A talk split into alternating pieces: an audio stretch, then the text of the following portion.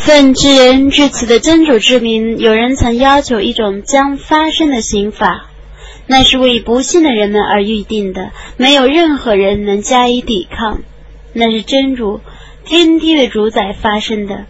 众天神和精神在一日之内升到那里，那一日的长度是五万年。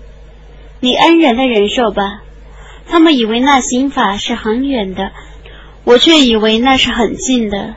在那日，天像熔桶，山像彩绒，亲戚相见不询问。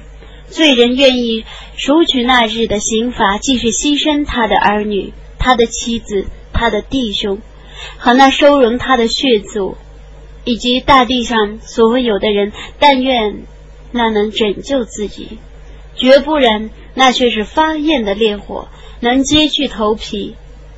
能召唤转身而逃避的人，他曾聚集财产而加以保藏，人却是被造成浮躁的。遭遇灾殃的时候是烦恼的，获得财富的时候是吝啬的。只有礼拜的人们不是那样，他们是长守礼拜的。他们的财产中有一个定份是用于施及乞丐和平民的。他们是承认报应之日的，他们是畏惧他们的主的刑法的，他们的主的刑法却是难保不降临的。他们是遵守征召的，除非对自己的妻子和奴婢，他们却是不因此而受责备的。凡在这个范围之外有所要求的人，都是过分的。他们是尊重自己所受的信托和自己所立的盟约的，他们是秉公作证的。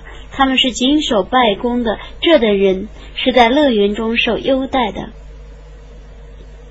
不信道的人们怎么注视你三五成群的分裂在你们左右呢？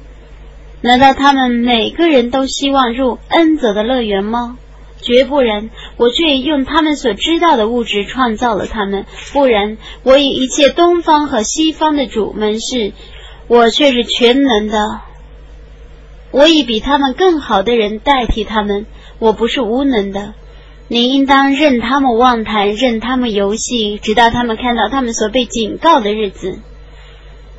在那日，他们将从坟中出来奔走，他们好像蹦到牌位一样。